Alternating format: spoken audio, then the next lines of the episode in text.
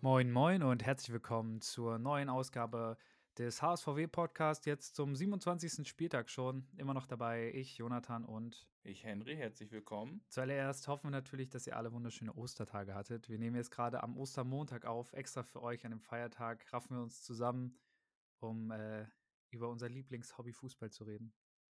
Also wir sind quasi für euch, auch alle, die das jetzt hören, auferstanden, damit ihr äh, quasi durch uns auch die Erlösung ähm, fühlen könnt.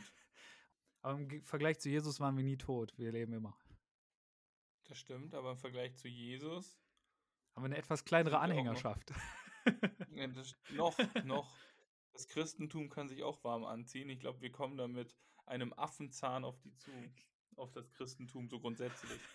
Nach diesem äh, Wahnsinnseinstieg, was mir jetzt in die, ähm, in die, bei YouTube so eingespielt wurde, war dieses Interview, ich kennst, kennst du das? Mit äh, so einem Torwart von wegen, äh, da haben sie sich aber ein paar Ostereier einschenken lassen und dann rastet dieser Torwart komplett aus. Ich glaube ja. Das fand ich. Ich glaube, ich habe schon mal, ich weiß nicht mehr, wer, wer war ich das? Ich weiß es gerade auch nicht mehr. Ich hab's, aber heute Morgen habe ich das irgendwie gesehen. Ich musste sehr lachen, weil er war dann so, okay, entweder stellen sie mir gescheite Fragen oder ich gehe jetzt einfach. Ich so. Ja, solche Interviews sind immer Recht cool, hat er. Ne? Auch so. ja, es ist echt so. Also, auch das Toni Kroos Interview mit, sie hatten jetzt 90 Minuten Zeit, sich gescheite Fragen auszudenken und jetzt kommen sie mir mit so einer Scheiße, finde ich auch geil. ja, aber ansonsten, ähm, ganz kurz, erzähl mal, wie war, wie war dein Ostersonntag? Mein Ostersonntag ja. ähm, war ganz entspannt. Also ich, es gab viel Familienzeit, das ist immer so ein bisschen Ostertradition. Da wird dann äh, zusammen was gegessen, der Tag zusammen verbracht, vielleicht noch was gespielt und dann ein bisschen einfach zusammen der Abend zum Ausklingen gelassen. Also ganz entspannt und wenig ereignisreich. Und bei euch? Oder bei dir? Ja, ich bin auch extra zur Familie gereist. Äh, mein Bruder hatte gestern auch Geburtstag. Äh, und dann, ja, ein bisschen gestern unterwegs gewesen, war dann noch in einem Escape Room, das war ganz cool. Ich dachte, vorgestern hatte der Geburtstag. Nee, der hatte, der hat vorträ also vorträglich zum Geburtstag schon das Spiel geschenkt bekommen, weil als dieses Geschenk quasi geholt wurde, war noch nicht klar, wann das Spiel angesetzt wird. Deswegen wussten wir nicht, ob das Samstag oder Sonntag ist. Und das wurde ihm oh. dann quasi vorträglich schon gegeben. Deswegen waren wir deswegen im Mainz, bei Mainz Spiel. Und äh, ja, dann gestern gefeiert. Okay, nee. Das ist doch aber dann auch eine gute, äh, eine gute Sache für deinen Bruder. Und ihr habt dann Escape Room gemacht, das klingt ja auch gut. Seid, also ihr seid auch erfolgreich Escape, sonst wärst du nicht da. das Ding war, es gibt da so einen Vorderraum, das ist super witzig. Ähm, und da kriegt man so eine Videoeinführung und dann geht man erst in den Hauptraum. Und dann haben wir wirklich zehn Minuten oder so damit verbracht, aus diesem Vorderraum rauszukommen, weil wir zu blöd waren, wie man die Tür zu dem Hauptraum, da wo eigentlich erst die Aufgaben sind, öffnen, bis irgendwann sich der, diese, es gibt so eine Spielassistentin quasi, die so dich beobachtet, sich so meldete und uns erklärte, wie man diese Tür aufbekommt.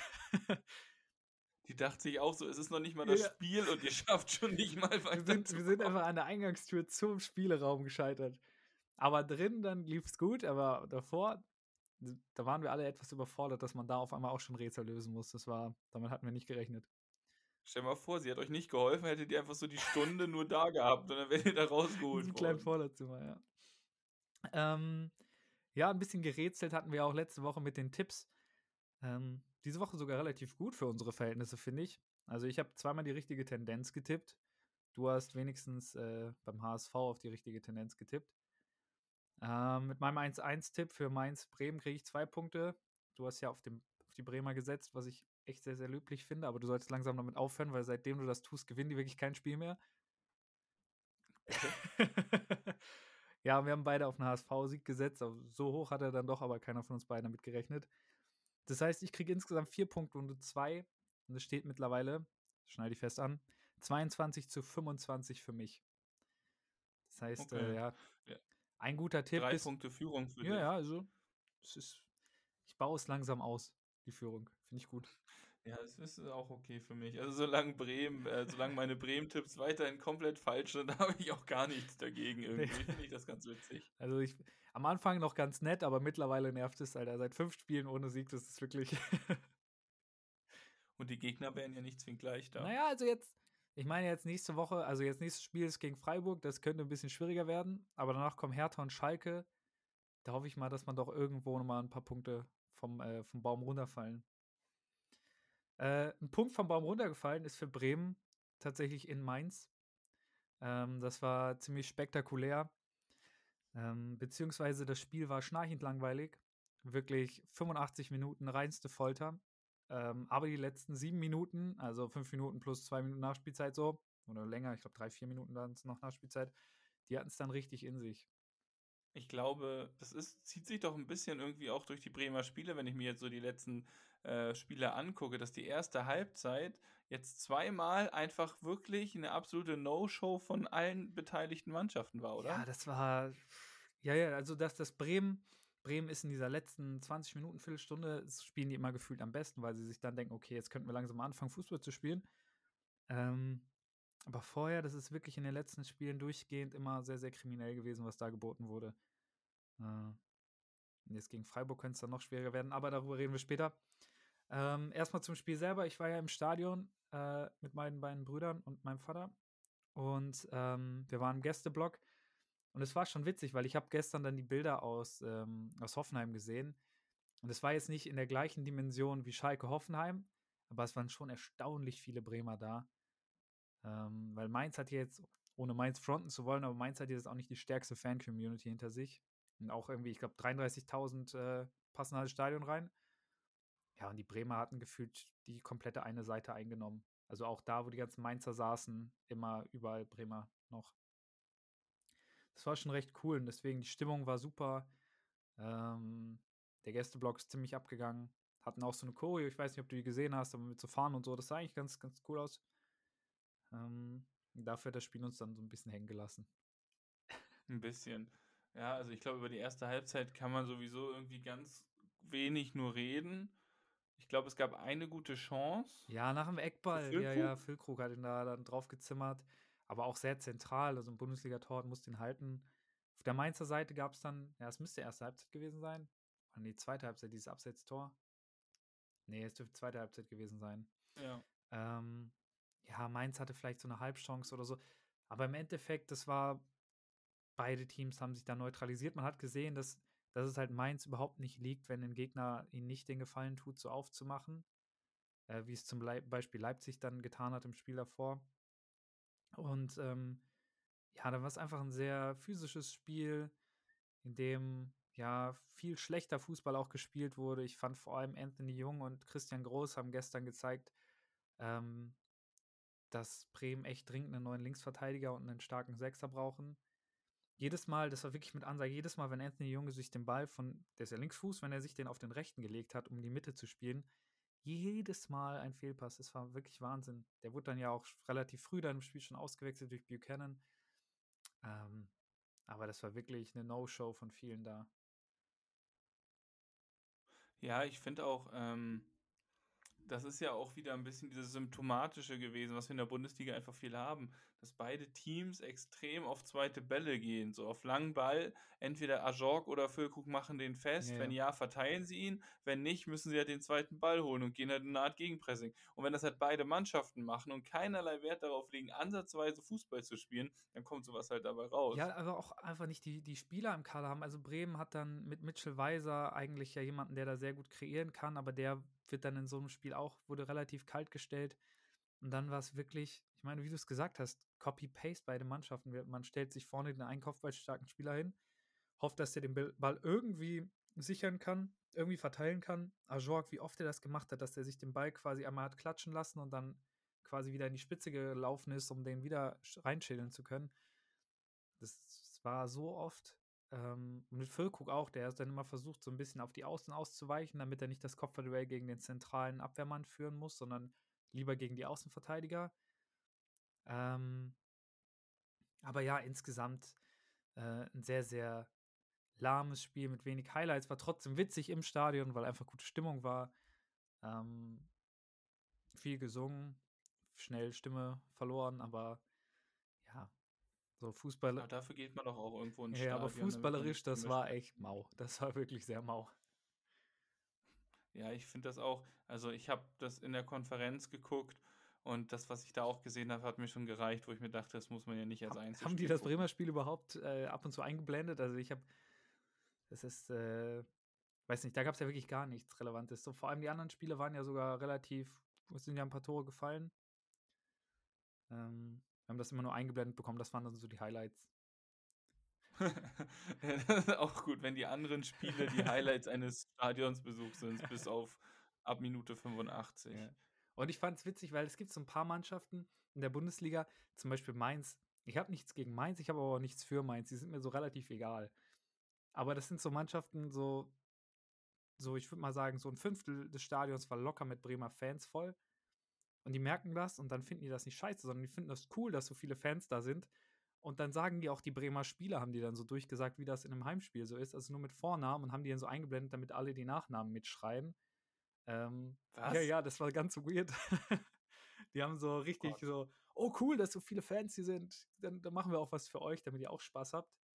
Ähm, wo man sich dann auch schon dachte, okay, das ist sehr nett, aber irgendwie ist es schon sehr komisch, weil eigentlich mag man das ja auch so ein bisschen hier der, dann der, der Gast halt zu sein, der so von wegen sich hier durchsetzen will. Das war ein bisschen zu viel Gastfreundschaft, fand ich fast schon. Damit haben sie euch den Zahn ein bisschen gezogen. Aber ich finde auch, wenn man jetzt nochmal fußballerisch auf die äh, Grundformation guckt, ne, das, was wir eben schon gesagt haben, auch wenn die jetzt einmal, also wenn das ein bisschen andere Grundordnung vielleicht hat, aber trotzdem hast du jeweils halt eine Dreierkette, so, und davor hast du halt äh, einen ziemlich stumpfen Mittelfeldspieler, in dem Fall zum Beispiel mit Groß und auf der anderen Seite Dominik Kor. Dann hast du einen besseren, dynamischeren Mittelfeldspieler mit Barrero ja. ähm, oder halt mit Stach und auf der anderen Seite sind es dann halt Day oder Bittenkurt und dann hast du halt noch zwei klassischere Angreifer wie mit Ajork und Ingwarz, wovon einer halt der Tower ist und zwei klare Flügelverteidiger.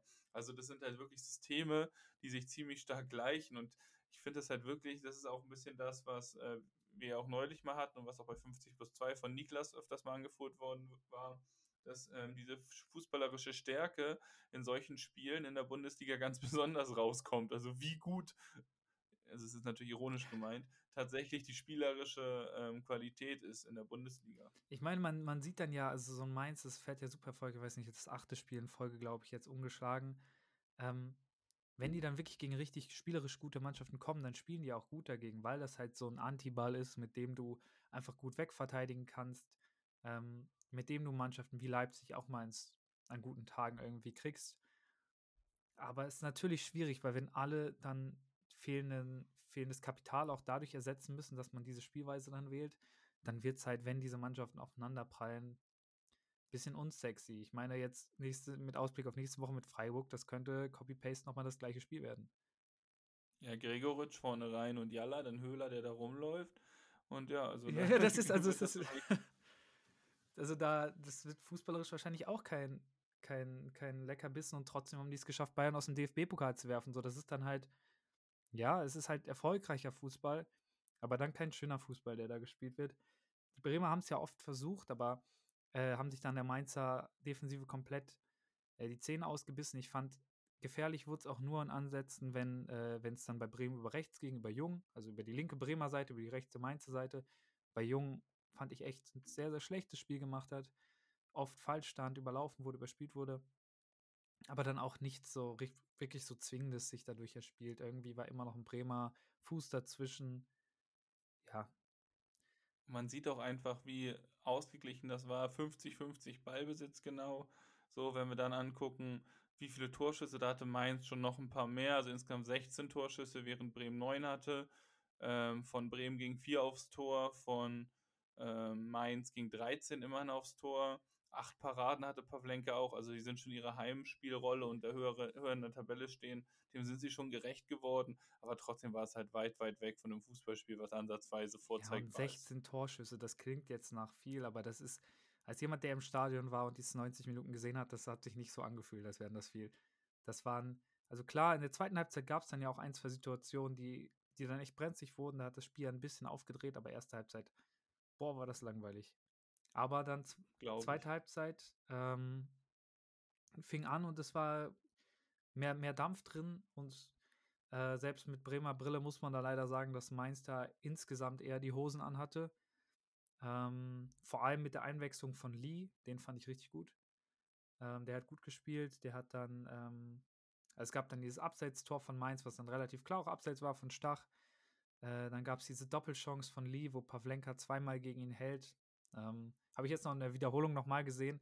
In echt sah das irgendwie spektakulärer aus als in dieser Wiederholung. ja, es war nicht so sonderlich nee, nee. spektakulär, aber es war auch nichts in dem Spiel wirklich spektakulär. Der zweite Ball von Lee, der kam nämlich echt langsam irgendwie. Und in echt sah das irgendwie schneller aus. Vielleicht, vielleicht war es ja auch in Wirklichkeit quasi gefährlicher, als es dann im Video aussieht, aber ja, ich habe auf jeden Fall mich relativ früh dann äh, an meinen Vater gerichtet und meinte schon, okay, das wird hier unschieden ausgehen. Ich glaube, das war uns allen klar. Da hatte keine Mannschaft wirklich dann jetzt so diese zwingenden Aktionen, dass man dachte, da passiert noch irgendwas. Ähm, und ich fand auch Bremen hat dann alles dafür getan, um dieses 0 zu 0 mit nach Hause zu nehmen, weil Offensive gab es dann ab einem gewissen Punkt gar nicht mehr. Dann wurde Duxch rausgenommen und dafür kam Philipp, der sich eher quasi mit in dieses Mittelfeldglied eingereiht hat und Füllkrug quasi alleine vorne gelassen hat. Es gab mehrere Situationen, wo Bremen dann den Ball erobert und dann steht Füllkrug wirklich komplett alleine da in dieser Fünferkette der Mainzer.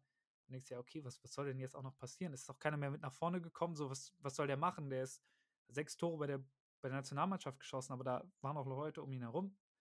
So, ich wusste gar nicht mehr, was der Plan sein sollte. Ja, ein Philipp für Dux kann eine Möglichkeit sein, aber dann muss der doch auch als Stürmer interpretieren, nicht als, als Mittelfeldspieler äh, ja, dann ging, ging gar nichts mehr. Und dann war eigentlich nur noch, äh, ich weiß noch, dass ich, dass ich gesagt habe, so von wegen im Stein, okay, ab jetzt will Bremen auch keine Tore mehr schießen, geht nicht mehr. Ähm, und dann 85. Minute, wie aus dem Nichts, fällt auf einmal das 1 zu 0 für Mainz. Und das war, äh, um es in der coolen äh, Jugendsprache zu sagen, ein ziemlicher Trümmerbruch.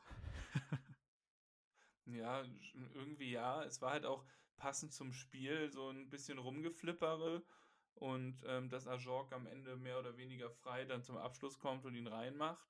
Und da dachten, glaube ich, alle, wahrscheinlich ihr im Stadion auch, so fuck, jetzt haben die den einen Lucky Punch gesetzt. Und ob Bremen das nochmal schafft, äh, da was gegenzukommen, dann müssen sie jetzt auf jeden Fall anfangen, besser zu spielen. Ja, es war halt vor allem, also hier war es wieder der starke Lee, der dann sich über Außen gegen Buchanan durchsetzt, der, glaube ich, vorher auch einen katastrophalen Fehlpass spielt. Und dann absolutes Zufallsprodukt. Und da dachte ich, okay, das ist genau so ein Spiel, was Bremen jetzt die letzten Wochen auch immer hatte. Man ist nicht viel schlechter als der Gegner, trotzdem ist man vorne nicht zwingend genug und verliert das jetzt. Ähm, und vor allem auch mit den Minuten vorher hatte man nicht das Gefühl, Bremen ist überhaupt in der Lage dazu, nochmal zu gefährlich zu werden, weil die Mainzer Defensive stand so stabil. Und jetzt mit Duxch hatte man dann den Standardspezialisten auch weg. Irgendwie hatte man nicht das Gefühl, da kann noch irgendwas passieren. Aber, äh, weiß nicht, in dieser Schlussphase hat dann irgendwie alles geklappt. Ja, und vor allem hatte ich auch das Gefühl, Mainz hat es euch dann ja auch ziemlich leicht gemacht. Also, das war ja wirklich wie bei FIFA so ein Anstoßglitch. Vor allem zweimal. Ein langer Ball. Der Ball bounced rum und wird dann auch ähnlich wie beim 1 zu 0 so ein paar Mal abgefälscht und plötzlich ähm, hat Stay dann die Möglichkeit, den einzuköpfen nach der Flanke. Ja, ja, es ist ja dann Buchanan, der irgendwie beim Gegentor noch selber schwach ausgesehen hat, der den Ball dann hoch auf Außen schlägt und irgendwie Füllkrug und der Außenverteidiger von Mainz springen quasi beide drunter her, wodurch der Ball dann auf Weiser kommen kann, der dann reinflankt und dann fälscht am ersten Pfosten nochmal ein Mainzer Innenverteidiger den Ball mit dem Kopf ab, wodurch er überhaupt erst die, ja, die nötige Höhe be bekommt, dass er noch zu Stay kommen kann und der kann dann relativ entspannt gegen die Laufrichtung des Keepers einnicken. Ähm, ja, aber sage ich, wenn du dir auch das erste Tor von Mainz anguckst, sind beides halt so Ping-Pong-Tore, die weiß nicht, in den Momenten kam einfach ziemlich viel Pech für diese Defensiven da auch zu, zusammen. Ja, das, das zieht sich ja auch bei den nächsten beiden Toren, um das jetzt mal vorwegzunehmen, auch so weiter durch. Also das 2 zu 1 ist dann ja ein Abstauber von Viper. Ja, Viper hat, glaube ich. Viper? Ich glaube mit T okay, am Ende. Kann sein.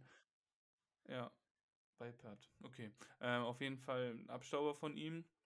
So, wo man sich dann, also wo auch wiederum dann dasselbe Gefühl war eigentlich wie nach dem 1 zu 0, aber auch nach dem 1 zu 1. Oh, es ist jetzt schon der letzte Lucky Punch. Aber irgendwie. Ja, ja aber das, das, Tor, das hat sich wirklich angefühlt. Jetzt, jetzt wie so ein Faustschlag ins Gesicht. Weil es war ja wirklich, du hast das noch, du warst emotional, war natürlich die Bremer da in den Minuten immer noch komplett euphorisch. Der ganze Auswärtsblock hat gebebt, immer noch. Äh, von wegen so, ey, gefühlter Sieg, wir sind nochmal zurückgekommen. Ähm, und dann kam diese Standardsituation. Und es war so offensichtlich, dass da jetzt das Tor fällt, weil dieser Ball wird rausgeklärt und dann, wenn man sich die Szene auch nochmal in der Wiederholung anguckt, da läuft keiner an. Das ist wirklich, wie man da nicht rausrücken kann in diesen Minuten. Ja, das sind 90 Minuten schon gespielt, alle Beine sind schwer, aber trotzdem, dass da alle drin hin, hinten drin stehen bleiben, wie lange der Chor Zeit hat, den Ball auf Außen zu spielen. Der hätte sich nochmal Sch Schuhe binden können, aber den Ball ein bisschen aufpumpen. So, da wäre immer noch kein Bremer gewesen. Das wäre Slow Motion angelaufen, dann in Ruhe auf Außen gelegt, dort auch nur halbherzig angelaufen. Es war wirklich, die Bremer haben sich nicht mehr gewehrt in dem Moment. Dann auch ein paar Flenker mit Aktien in dem Tor. Wenn du den so draufgeschossen bekommst, darfst du den niemals einfach nach vorne klatschen lassen, flach. Äh, ja, aber der ist ja auch die ärmste Sau, dass er da alleine gelassen wird. Einfach, einfach scheiße gelaufen. So, ich glaube, ähnlich hat das auch Mainz selber und vor allem die Defensive von Mainz gesehen, weil sie dachten sich, mit so einem Tor, mit so einem unwachen Bremen wollen wir das ja gar nicht gewinnen. Ja, Fairplay, da zeigen gut. wir denen mal, wie man schläfrig verteidigt. und haben das auch postwendend wieder umgesetzt. Das ist so geil, weil beide Tore sind wirklich noch in dem Mainzer Ansagen des eigenen Tores gefallen. Also die waren noch dabei, ihr eigenes Tor zu zelebrieren und da ist dann schon das, die, das Bremer Tor gefallen. Und vor allem beim zweiten Tor ähm, auch absolutes Gestochere dann. Langer Ball, glaube ich, ist es diesmal von Stark, der dann einmal rausgeklärt wird, dann wieder reingeköpft von Gruev. Dann irgendwie ein bisschen Ping-Pong. Spielt ihn, ich glaube, Velkovic ist das. Weiser lässt ihn, weiß nicht, ob er den extra durchlässt, aber wenn ja, gut gesehen. Wenn nein, Glück gehabt. Ja. lässt ihn dann durch und auf einmal steht Füllkuck da alleine vor Zentner. Zentner heißt er, glaube ich, oder? Robin? Robin ja, Zentner, ja. Ähm, macht das 2-2. Das ist ja, ich glaube, das ist einfach sehr viel Glück gepaart mit irgendwie Auflösungserscheinungen da hinten in der Abwehr, die alle irgendwie nur noch ganz verwundert sind, dass Bremen hier noch weiterspielen darf, zeittechnisch. Ähm, ja, einfach verrückte Schlussphase dann. Ja, das war ganz, ganz komisch und dann auch wirklich dieses, ach, weiß ich nicht, aber es war halt irgendwie so, hä, man hätte es auch einfach 0-0 ausgehen lassen können, sowas einfach nur mit mehr Toren, aber es war halt so, trotzdem fußballerisch und die Tore waren halt alle ein bisschen so symptomatisch, finde ich, für das Widerspiel. Ja, es waren halt, war, es waren halt vier Tore, die nicht schön herausgespielt waren, nichts so, es waren einfach vier gestocher Ping-Pong-Tore. Ähm, jetzt im Endeffekt, als jemand, der im Stadion sich 85 Minuten lang so Richtung äh, Mittagsschläfchen äh, entwickelt hat, fand ich das nochmal ganz erfrischend, weil natürlich nach dem zweiten Tor lagen sich dann alle in den Armen und äh, es ist komplett abgegangen da im Gästeblock. Aber insgesamt, ja, verrücktes Spiel, lange langweiliges Spiel. Und dann mit einem verrückten Ende, Lücke jetzt mit 16 Toren. Ähm, die Trophäe rückt immer näher. ähm, ja, es macht ja auch sonst einfach niemand Tore. Ja, Vincenzo Grifo ist ja, glaube ich, aktuell Zweiter. Aber der hat, ja, glaube ich, auch die Hälfte hä? seiner Tore einfach nur die Standardsituation. Also ich glaube, der hat sechs Elfmeter von seinen 13 Toren. Das ist einfach die. Ja, glaub, die aber das ist doch auch komisch. Ja, aber guck mal, normalerweise war es ja immer Bayern mit Lewandowski oder äh, zwischenzeitlich auch mal Dortmund. Aber sowohl Bayern als auch Dortmund haben diese Saison einfach keinen klaren Neuner gehabt, größtenteils. Ja, und nochmal, dass Nkunku halt verletzt ist seit der ganzen ja, ja, gut, Saison das, und nicht das kommt natürlich noch dazu. Also die drei nominell bestbesetzten Mannschaften in Deutschland äh, spielen ohne ihren, äh, spielen ohne Neuner, also ohne ihren besten Neuner. Ich meine, Dortmund ja mit Haller, der dann damals diese Krebsdiagnose hatte, äh, Kunku lange verletzt und Bayern, die es irgendwie einfach komplett vercheckt haben, dass man Choupo-Moting auch vorne als Neuner spielen lassen darf. Ja, das ist natürlich eine, eine, absolute Ausnahmesituation und spätestens ab nächster Saison wird auch eine dieser drei Mannschaften wieder einen Stürmer in ihren Reihen haben, der über 20 schießt. Aber diese Saison scheint es machbar. Ja, ich habe nur noch mal gerade geguckt, aus Spaß nochmal. Nkunku hat 18 Spiele gemacht und 12 Tore. Ja, das ist. und Füllkrug dürfte ja alle gemacht haben, oder? Ja, ich glaube, Füllkrug hat alle gemacht. Das ist auch Wahnsinn, dass die auch mit so einer Verletzungshistorie, ja ich meine, das war jetzt der 27. Spieltag, dass der die alle durchspielen kann.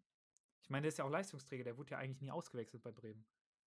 Nee, das stimmt könnte mir vorstellen, dass der wirklich keine Minute verpasst hat. Vielleicht ein, zwei, aber jetzt, jetzt nichts Relevantes. Schon krass. Nee, wahrscheinlich nicht. Ich habe jetzt, ich glaube, heute kam auch so ein Artikel raus, wo Bremen stehen würde, ohne, so, da haben die so eine Tabelle ausgerechnet, wo jeder Verein stehen würde, wenn der beste Torschütze fehlen würde. Also haben bei jedem quasi einen Topscorer rausgerechnet. Dann wäre Bremen Vorletzter. ja, wobei das natürlich auch ist irgendwie so eine, so eine schwierige Vorstellung, weil, okay, wenn Füllkrug dann den, zum Beispiel Füllkrug hat ja auch fünf Elfmeter geschossen, die wurden uns jetzt einfach rausgerechnet. Die hätte ja jemand anderes dann geschossen, wenn Füllkrug nicht da gewesen wäre. Ja, das ist ja sowieso, aber es zeigt halt trotzdem die Abhängigkeit. Ja, ja, ne? klar. Das, das, der Bremer Sturm aktuell lebt natürlich von Füllkrug und Duxch in dem Zusammenspiel. Das auf jeden Fall, ja. Ja, und jetzt kann man schon mal sagen, wenn wir absteigen, dann zumindest mit einem Punkt mehr, als wir in der Abstiegssaison davor hatten. Bremen jetzt 32 Punkte, nicht mehr 31. Hohe. Äh, elfter Platz, jetzt durch den Stuttgarter Sieg. Ähm, immer noch neun Punkte Vorsprung. Ja, ich bin mal gespannt. Das könnte echt noch ähm, spannend werden. Vor allem jetzt noch mit den Partien gegen Schalke und Hertha, die noch kommen. Hat mir ja auch noch direkte Duelle gegen Ja, also- Teams da unten. Ich glaube, da müsste schon viel passieren, dass Bremen da nochmal unten wirklich reinrutscht. Man wird am Ende der Saison, wenn man ein bisschen Pech hat und so, vielleicht noch auf 12 und mit ganz viel Pech, wenn man jetzt wirklich diese Form der letzten sechs Spiele mitnimmt, auf 13 landen oder sowas. Das kann ich mir schon vorstellen. Also sind jetzt ja drei, äh, ein Punkt auf Köln und drei Punkte auf Augsburg. Und wenn jetzt Bremen wirklich aus den letzten sieben Spielen ähm, nur zum Beispiel sieben Punkte holt und mit 39 da abschließt, da könnten sie schon noch von irgendwem überholt werden. Aber das ist im Endeffekt ja auch egal. Es ging nur darum, die Klasse zu halten. Ja, auf jeden sich Fall. dann im Sommer neu aufzustellen, auch vielleicht ohne Es ist halt einfach, wenn du dir anguckst, jetzt äh, das Restprogramm, da sind auch Mannschaften wie Union Berlin, äh, Bayern München, RB Leipzig, jetzt nächste Woche SC Freiburg. Das sind halt Mannschaften von einem Kaliber, wo man auch, kannst du auch auf die Hinrunde einfach gucken, so, die verliert man im, in der Regel. So, und deswegen muss er jetzt sehr hoffnungsvoll auf dann Partien, vor allem gegen Hertha, Schalke und Köln gucken. Die drei kommen noch. Ähm, wobei das Köln-Hinspiel ja auch nicht viel Grund für Hoffnung gibt. ich glaube, wir sind auch der einzige Club, gegen den Tigges irgendwie zu Ronaldo Prime mutiert ist. Ähm, Ja, man muss auch immer eine Abwehr haben, die das zulässt. ja, das war wirklich, das war wirklich Vogelbild. Ja. Aber zumindest der, der Abstand jetzt auf die äh, Abstiegsplätze ist jetzt in den letzten Wochen nicht sonderlich geschrumpft. Das ist gut. Die dann unten klauen sich aktuell auch gegenseitig so ein bisschen die Punkte. Schalke gestern, äh, ja, echt schade, dass sie da gegen Hoffenheim verloren haben. Ähm, aber für die sieht es ja echt richtig dunkel mittlerweile aus. Ja, Hertha und Hertha und Schalke sind da wirklich ähm, mittlerweile zeichnet sich ab, dass die einer von den beiden wird auf jeden Fall, glaube ich, direkt Ja, wenn runtergehen. man sich Schalkes Restprogramm anguckt, ich glaube, die letzten vier Spiele sind von Schalke auch so schwierig. Ich glaube, die kriegen auch nochmal Bayern, Leipzig, Frankfurt. So, das ist halt, das ist auch schon ein heftiges Restprogramm, was die noch haben. Und vor allem, was man gesehen hat, jetzt ohne diesen äh, Lenz da, diesen einen Innenverteidiger, Mhm. boah, das sind ja hinten offen. Das ist ja, ich weiß nicht, ob du dir gestern so ein bisschen was davon angesehen hast. Aber was, was der Bebu mit dem äh, Matriciani da gemacht hat, das war nicht mehr witzig.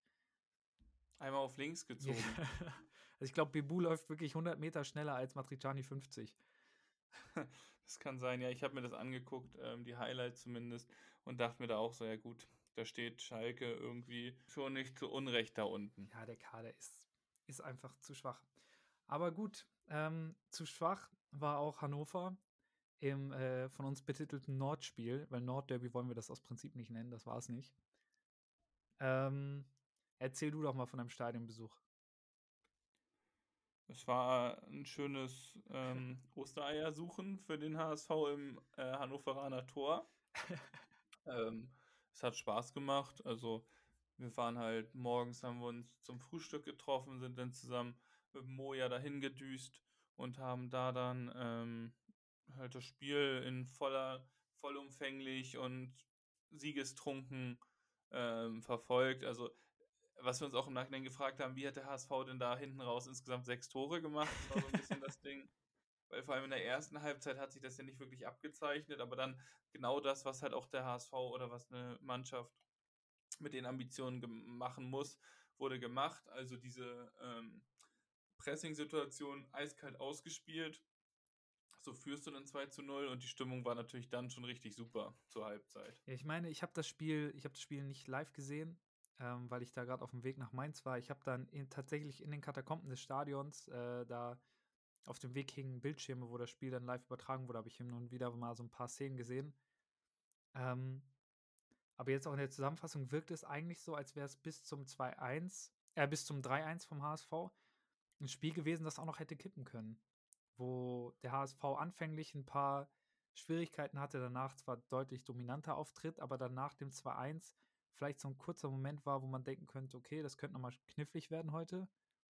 Nee, es gab, es gab nach dem 2 zu 1 halt genau eine Chance, ja.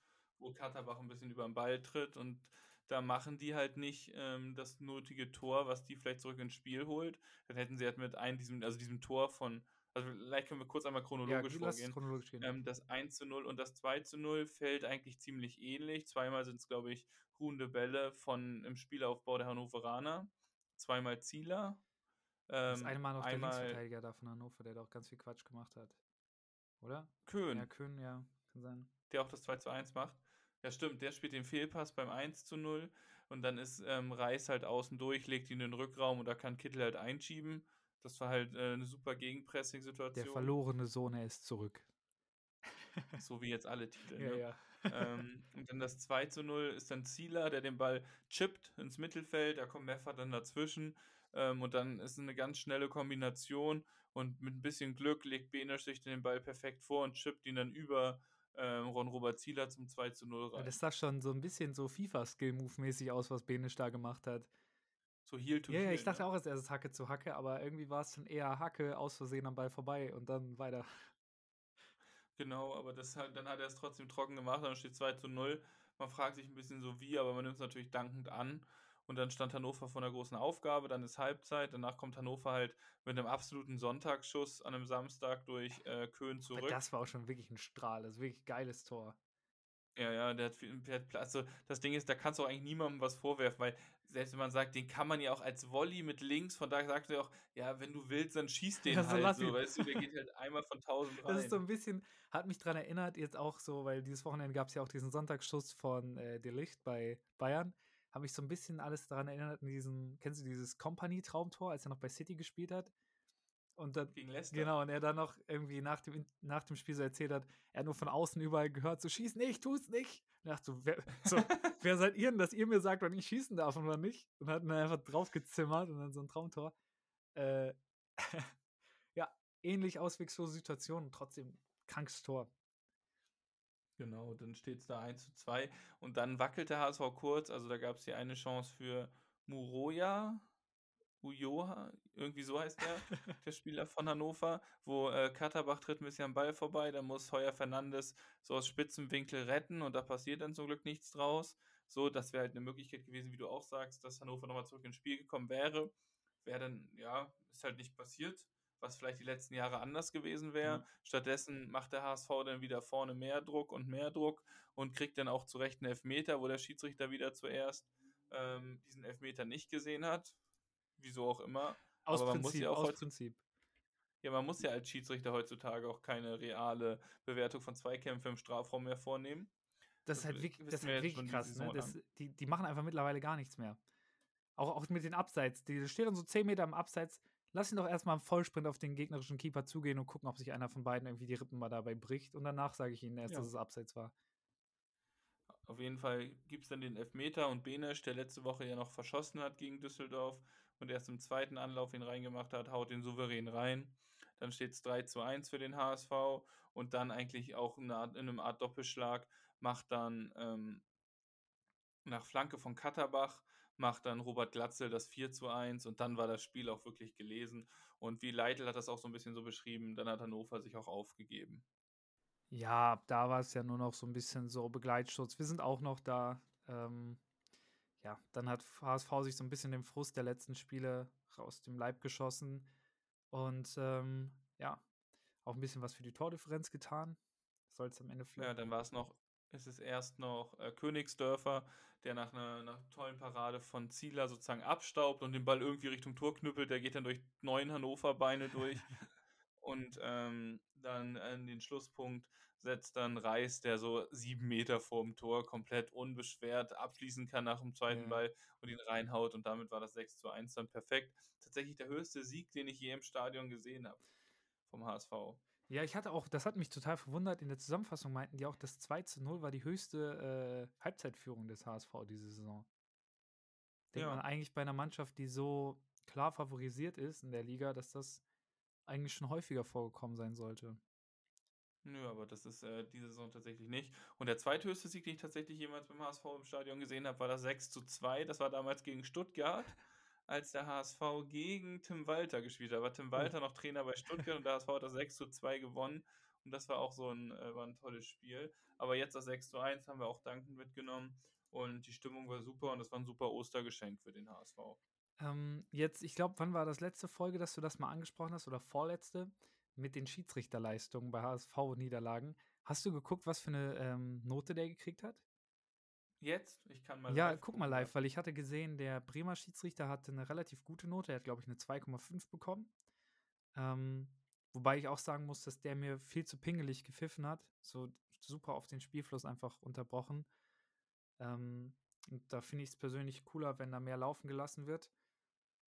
Aber würde mich jetzt mal interessieren, weil jetzt, wo der HSV so hoch gewonnen hat, müsste ja laut deiner Theorie der Schiri auch eine super Note gekriegt haben. Ja, das müssen wir mal kurz nachvollziehen. Wo, wo guckst du das? Bei Kicker? Ja, ich gucke mal bei Kicker. Weil ich hatte gerade parallel schon mal bei Transfermarkt geguckt da hatte ich es nicht gesehen. Vielleicht habe ich es auch irgendwie überlesen. Spielbericht. Wo steht das denn immer? Spieldaten? Ich weiß gar nicht. Oder kann man, kann man das vielleicht einfach direkt googeln? Ja, also es steht auf jeden Fall immer irgendwo, ich weiß nicht, bei Transfermarkt, Bei Transfermarkt stand es, glaube ich, immer eigentlich ganz unten drunter, aber da ist nichts aufgelistet. Vielleicht hat er auch keine Note bekommen. er, hat einfach, er wurde einfach diesmal nicht bewertet, meinst du? Florian Bartstübner, was hast du gekriegt, mein Freund? Guck mal bei wahre Tabelle sonst. Ah, guck mal, der hat auch Dortmund gegen Bremen dieses furiose 3 zu 2 gepfiffen. Finale Furiose. der hat echt viele Einsätze diese Saison schon. Naja, ist ja auch egal. Vielleicht reichen wir es dann nächste, nächste Folge einfach mal nach. Ja, ich werde das nochmal analysieren und nochmal bei HSV siegen versus HSV nicht siegen, die Schiedsrichternoten und dann die DFL nochmal anprangern, was die vor. Aber auch schon krass, äh, guck mal, der hat, der hat diese, diese Saison auch schon Regionalliga Bayern gepfiffen und äh, zig Bundesligaspieler. Also du scheinst echt, äh, selbst wenn du dir da schon einen Namen gemacht hast, nicht so gesetzt zu sein, dann, dass du jede Woche auch das kriegst. Nee, ich glaube, das rotiert einfach auch je nach Spielen und so, weil ich glaube, man darf auch nicht zweimal, ich glaube, Hin- und Rückspiel wird auch nie von derselben Person gepfiffen. Das stimmt schon. Was man jetzt zum HSV sagen kann, dadurch, dass St. Pauli ja gegen Heidenheim gewonnen hat auswärts, ist der HSV wieder Zweiter, ja. hat es sozusagen wieder in der eigenen Hand ähm, und spielt das jetzt wieder von vorne weg. Darmstadt gewinnt die letzten Spiele alle ohne Fußball zu spielen, einfach sehr, sehr glücklich. Mhm. Also es ist einfach so, auch jetzt gegen Paderborn wieder nur aufgrund eines schlimmen Fehlers von Paderborn. Also wenn da nochmal irgendwie, St. Pauli zum Beispiel spielt ja noch gegen Darmstadt, gegen den HSV, ähm, jetzt zum Beispiel Darmstadt nochmal schlagen kann, ähm, dann ist für den, könnte da auch nochmal ein kleiner Einbruch erfolgen, aber wichtig jetzt für den HSV ist, weiter von vorne zu spielen. Jetzt aus den letzten sieben Spielen sieben sind es, ne? 28, 29, 30, 31, 32, 34, ja.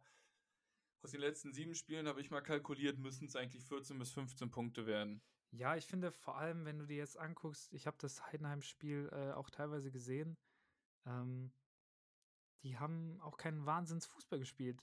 Also ich sehe es realistisch auch, dass Heidenheim jetzt nicht mehr so krass, also dieses Heidenheim lebt einfach sehr von Kleindienst. Und wenn Kleindienst mal nicht einen Top-Tag hat, dann ist Heidenheim auch nur eine normale Zweitligamannschaft.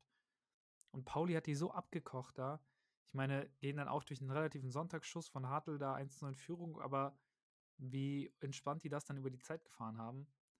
Ähm, deswegen, ich, äh, ich persönlich für mich hoffe, dass Pauli auch nochmal oben wirklich ein bisschen mitmischen kann, damit es jetzt nicht wirklich in dieser Dreierkonstellation ganz langweilig ins Ende fließt, sondern dass Pauli da vielleicht wirklich noch ein bisschen Ärger machen kann.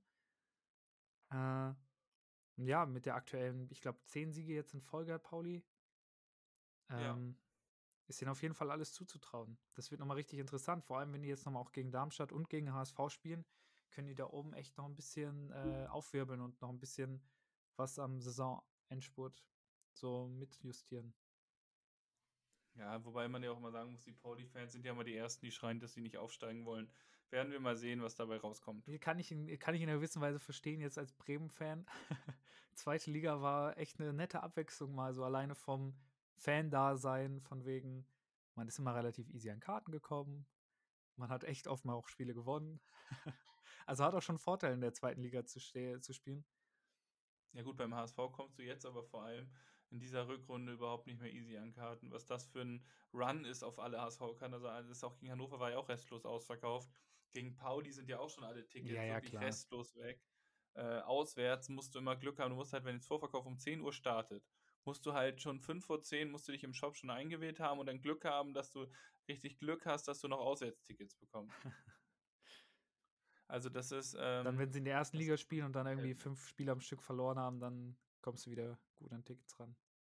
Ja, ich dachte mir auch so. Ich war, letzt, ich war letztes, nee, letzte Saison oder wann auch immer das war, da wo sie gegen Regensburg, gegen Aue, da wo der HSV so siebter Ja. war.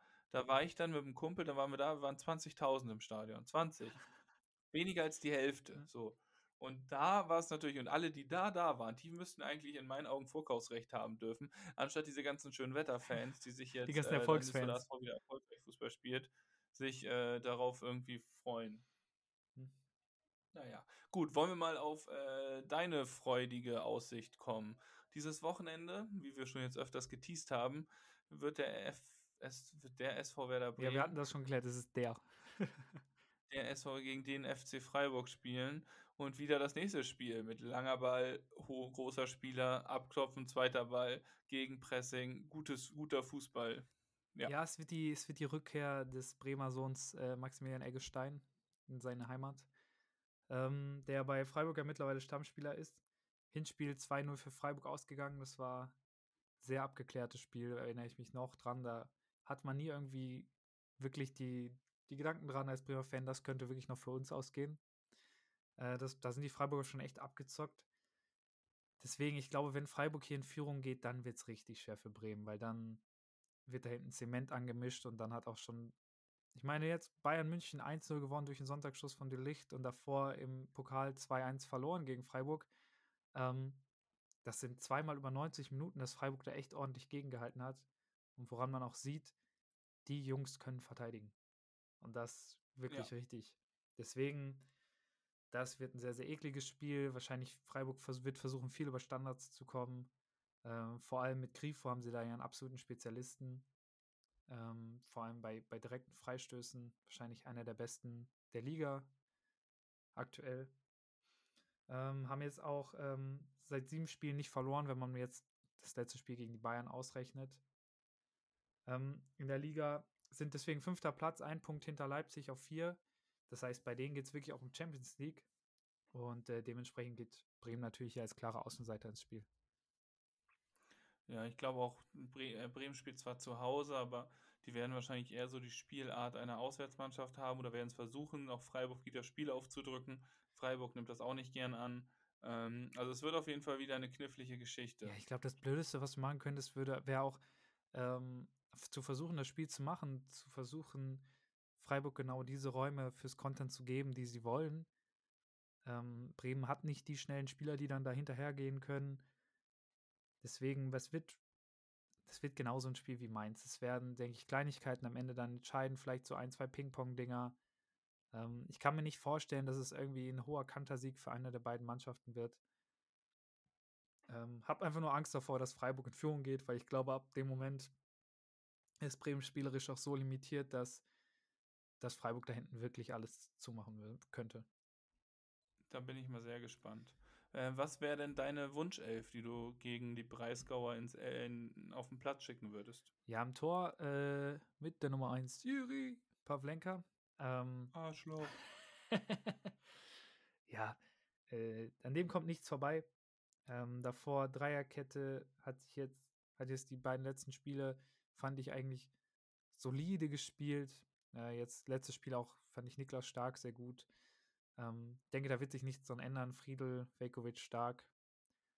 Ähm, für mich das Hauptproblem dieser Bremer Defensive ist Linksverteidiger Anthony Jung. Da hat man Lee Buchanan, der hat jetzt okay gespielt, fand ich. Der hatte auch echt ein paar schwache Bälle dabei.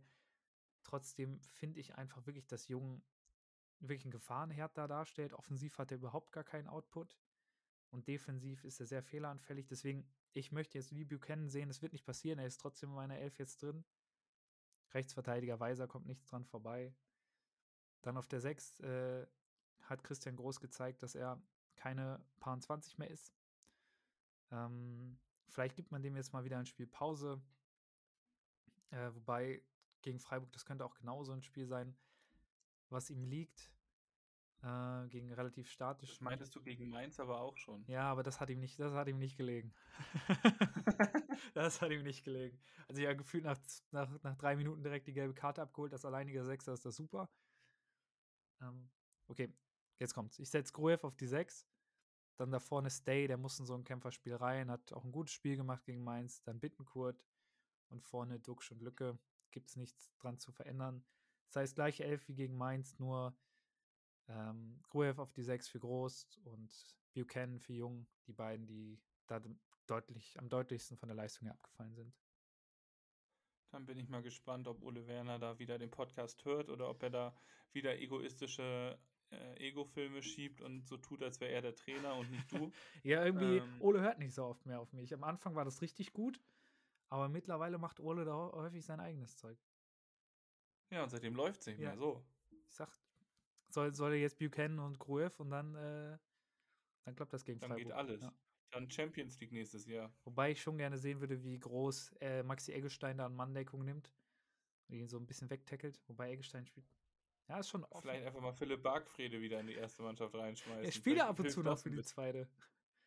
Ja, ich weiß, deswegen ja in der ersten reinschmeißen. ich habe den, äh, als ich das letzte Mal in Bremen war, habe ich den getroffen. Das war sehr cool, habe ich Foto zusammen mit ihm gemacht. War ich nämlich beim Spiel der Unangenehm. zweiten. Seitdem hat er auch nicht mehr gespielt und ist nicht mehr gerne in Bremen. War, war ich beim Spiel von der zweiten Mannschaft von Bremen und dann ist er da gegen? rumgelaufen. Boah, ich weiß gar nicht mehr, gegen wen damals. Weiß ich echt nicht mehr. Aber wir sind auch, das hat schon angefangen, wir waren ein bisschen zu spät dran. Sind wir so aus Spaß da einfach hinmarschiert. Und dann war er da und das war für mich so aus, aus meiner Kindheitszeit Philipp Bargfrede auf jeden Fall einer, einer der glorreichen Figuren auch. Das ist doch toll. Yes, yes. Was auch toll werden könnte, ist äh, die Begegnung zwischen Kaiserslautern und dem HSV, die jetzt kommendes Wochenende ansteht. Hinspiel ist 1 zu 1 ausgegangen. Ähm, genau, Samstagabend. Am Betzenberg. Am Betzenberg. Das wird ein, heißer, ein heißes Spiel. Kaiserslautern schwamm ja lange oben auch mit und hatten lange den Traum des Durchmarsches, wurden jetzt aber vor allem in der zweiten Saisonhälfte ziemlich rege äh, von der Realität eingeholt. Ja, irgendwie hatte man die ganze Zeit so ein bisschen so den Underdog-Stempel auf den drauf, so die könnten da wirklich noch ein bisschen mitmischen, aber hat sie jetzt in den letzten Spielen sehr gegessen bei denen. Eben, und ähm, jetzt geht es dann halt äh, für die einfach darum, die Saison, glaube ich, noch halbwegs okay zu Ende zu spielen. Damit können sie dann auch nach nächsten Spieltag gerne anfangen. Ich erwarte wieder einen dominanten HSV, wie immer. Man muss halt bei Lautern aufpassen, weil ich glaube, wenn die mal den Betz im Rücken haben, dann kann es schwierig werden. Aber ähm, der HSV kann da ja auch eigentlich relativ selbstsicher aufspielen, weil vor allem auswärts sind sie ja auch echt dieses Jahr wieder gut unterwegs. Ja, ich meine, Kaiserslautern, die hatten ja jetzt, war das vorletztes Spiel gegen Heidenheim, als sie dann noch ähm, irgendwie in der Nachspielzeit einen Elfmeter gegen sich haben, bei 0-2 gegen sich, und dann wird der Elfmeter verschossen und dann holen sie wirklich noch auf 2-2 auf. Ähm, also man sieht, da ist vor der Kulisse ist, glaube ich, wirklich alles möglich. In der zweiten Liga gibt es wahrscheinlich, jetzt mal abgesehen vom HSV, kaum Kulissen, die dagegen halten können. Ähm, von den Fans der Erstligareif, von den Ergebnissen der letzten Wochen eher nicht. Äh, eher nicht. Ob, das ist schon noch gelinde ausgedrückt. Obwohl Nikolai Rapp da jetzt auf der 8 äh, rumcruist. Aber selbst mit dem kann es anscheinend aktuell nicht klappen. Und ich finde. Selbst mit ihm, trotz ihm klappt es halt manchmal dennoch, würde ich eher sagen. Und ich finde den Boyd da vorne eigentlich ganz, ganz äh, kultig. Der bei. Ja, der ist halt kultig, ja. aber es ist halt auch wieder sowas. Sagen wir mal, die würden aufsteigen, also wären aufgestiegen in irgendeiner Form. So was sollen die in der ersten Liga? Ja, ich weiß nicht. Ich meine, die haben ja jetzt auch schon ähm, nach dem Aufstieg in die zweite haben sie ja eigentlich verhältnismäßig guten Kader für einen Aufsteiger ähm, dass sie sich solche Spieler wie Rapp holen können oder auch einen Lute, der ja vorher bei Union gespielt hat. Waren ja schon gute Transfers auf jeden Fall dabei. Also wäre es interessant geworden, was passiert, wenn die wirklich in die erste aufsteigen sollten, aber das Thema ist durch. Glaube ich Sind auch. jetzt siebter, haben fünf Spiele am Stück nicht mehr gewonnen, haben jetzt das letzte Spiel auch 1 zu 0 gegen Braunschweig, das Kellerkind, verloren. Also, das ist ähm, aus HSV-Sicht ein sehr, sehr willkommener Gegner vom, von der Leistungskurve wahrscheinlich relativ ähnlich zu Hannover aktuell. Ja, auf jeden Fall. Und da muss der HSV auch gewinnen. Bist du interessiert daran zu hören, mit welchen elf Mann ich auf dem Betzenberg auflaufen würde? Sehr interessiert. Also im Tor spielt natürlich Daniel Heuer Fernandes. Auch wenn Matteo Raab Kaiserslautern in Vergangenheit hat und im Hinspiel gespielt hat, würde ich ähm, Daniel Heuer Fernandes spielen lassen. Doch, einfach aus Kultfaktor würde ich mal den zwei Torwart reinwerfen. Einfach auch mal machen. Ja, ne? warum denn Dann nicht? in der Innenverteidigung glaube ich, dass wieder David und Schonlauf spielen werden. Ähm, das denke ich. Links wird er, glaube ich, dann wieder mit Katterbach gehen. Wobei Muheim von seiner Sperre wieder zurück ist. Aber ich glaube, Katterbach hat das gut gemacht jetzt gegen Hannover. Montero könnte man doch eigentlich auch reinwerfen, oder? Der hat doch auch seine Gelbsperre wieder abgesessen, seine Rotsperre. Montero, stimmt. Hast recht. Kann ich nochmal überlegen. Falls man irgendwie nochmal so ein bisschen Rambo-Action haben möchte, kann man den auch nochmal reinwerfen. Falls man sich zu sicher fühlt, zum Ja. Beispiel. Falls es ein bisschen langweilig wird, Ähm. falls man wieder so hoch führt wie jetzt gegen Hannover. Stimmt. Ja. Warum nicht? Gute Idee. Werde ich auch mal tippen, nochmal Simsen später. Ähm, dann im Mittelfeld wird Jonas Meffert auf der 6 spielen. Und dann Benisch und Reis auch nach dem letzten Spiel haben die ja wieder, also Benisch Doppelpack, Reis ein Tor, wieder gute Vorlagen. Also an denen führt auch diesmal kein Weg vorbei. Und offensiv glaube ich auch, dass Kittel jetzt einfach die letzten beiden Spiele ganz okay gespielt hat. Letztes Spiel besser als ähm, das davor, aber ich glaube, den wird er von Anfang an spielen lassen und dann Dompe als Joker bringen. Und ich könnte mir sogar mal vorstellen, wobei ich nicht glaube, dass er es macht, vielleicht bringt der Königsdörfer mal auf rechts äh, statt Jatta? Jatta, weil Jatta irgendwie ein bisschen hinterherhinkt, jetzt auch gegen ähm, Hannover jetzt nicht den perfekten Tag hatte. Und vorne drin natürlich Robert Glatzel. Also ich könnte mir vorstellen, dass er rechts noch mit Königsdörfer beginnt. Aber auch schon eigentlich schon krass, dass man, also jetzt bei Kittel vor allem diese Entwicklung, dass der eigentlich schon in den Köpfen der meisten HSV-Fans wahrscheinlich schon weg war. Der war ja auch schon weg. Ja, ja, und dass er jetzt, Also also war, war der war ja im Winter. ja, ne? ja, meine ich ja. Ja. Da war ja eigentlich alles auf Abschied und dann irgendwie in letzter Sekunde nochmal umgedreht. Ähm, dass der jetzt es geschafft hat, Dompe aus der Startelf zu vertreiben, eigentlich schon erstaunlich, vor allem weil Ja, Dompe ja echt gute Leistung auch gezeigt hatte. Dompe war jetzt ja auch angeschlagen, muss man auch zu seiner Verteidigung sagen. Ja, aber jetzt, jetzt mal, ähm, das ist doch ungefähr mit, mit dem Autounfall von Tom, Dompe sind die Leistungen auch runtergegangen. Ja, ein bisschen auf Also ich fand Fall, schon, ja. dass das auf jeden Fall irgendwie so, so zeitlich ist, dürfte das ungefähr so ab da gewesen sein, dass, dass Dompe nicht mehr diesen klaren Stammspielerstatus hatte. Das stimmt. Und sich vielleicht auch einfach so vom, vom Image her vielleicht dadurch auch echt nichts Gutes getan hat bei den HSV-Verantwortlichen. Genau. Gut.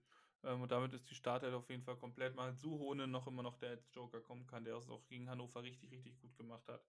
Und jetzt können wir aber, glaube ich, auch schon tippen. Willst du diesmal anfangen oder soll ich wieder anfangen? Mm, fang du mal an. Okay, ähm, beim SV Werder Bremen, zu Hause gegen Freiburg, wird endgültig die Champions League verspielt vom FC Freiburg. Und Bremen wird das gewinnen mit einem souveränen Hör auf! 1 zu 0. Also ich meine, ich würde mich sehr über dieses Ergebnis freuen, aber du bist wirklich so ein Anti-Glücksmagnet. Ich finde, du solltest zukünftig auch keine Bremen-Spiele mehr tippen dürfen. ähm, ja, ich glaube, es wird super schwierig.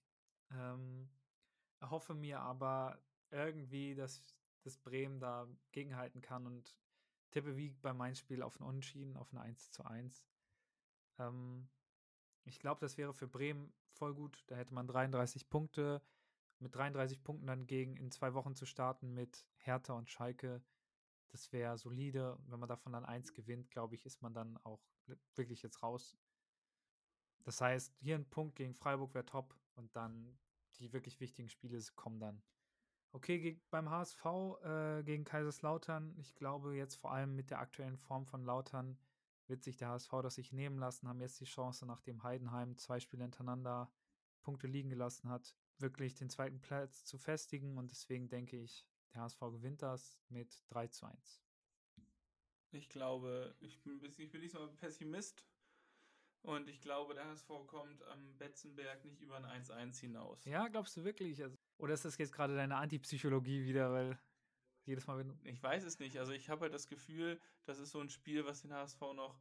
Also ich habe halt einfach nicht so das beste Gefühl. Und dann denke ich halt, dass es gerade so ein Spiel wie auf dem Betzenberg wäre, dann kann ein Punkt, wenn man sich den irgendwie erkämpft, auch nochmal ein Moralbooster sein, damit man dann in die Derby-Woche so ein bisschen als Underdog geht. Weil wenn man jetzt zum Beispiel hoch gewinnen würde gegen Kaiserslautern, dann wäre man gegen Pauli so, boah, wir haben jetzt gewonnen, dann kann es nur schlecht ausgehen. Ja, aber ich meine, wenn man jetzt gewinnt, dann kann einem auch eigentlich ziemlich egal sein, ob Pauli dann nochmal ranrobbt.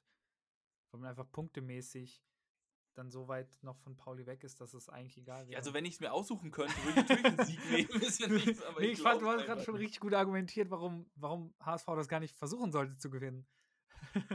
so richtig, Jungs, lass mal für die Moral einfach nur einen Unentschieden holen. Ich glaube, das wäre besser. Weil dann nehmen, wir, dann nehmen wir Pauli auch noch ernst. Nicht, dass wir da irgendwie am Ende ein bisschen Spaß machen.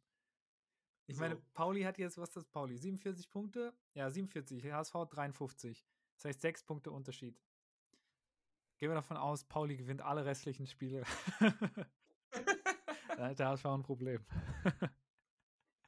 Ja, also wenn die wirklich, also wenn die wirklich ja. die ganzen Spiele gewinnen und insgesamt dann 17 Spiele am Stück gewinnen. Da haben sie es auch verdient, finde ich, hochzugehen.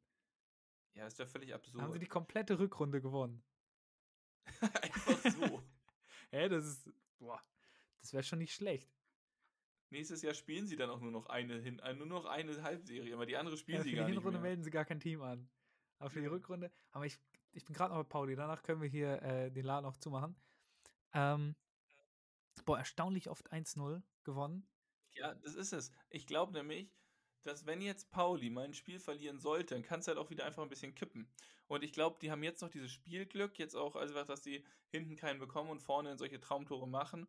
Aber wer weiß, wie lange das noch anhält. Aber trotzdem muss der HSV einfach seine Hausaufgaben machen und dann wird Pauli auch nicht mehr gefährlich. Weil wenn der HSV jetzt noch sechs Punkte, also mehr als sechs Punkte verspielt auf Pauli, ist man auch selbst schuld. Ja, ich gucke jetzt parallel auch gerade mal bei Heidenheim, weil deren Restprogramm sieht eigentlich ziemlich machbar aus.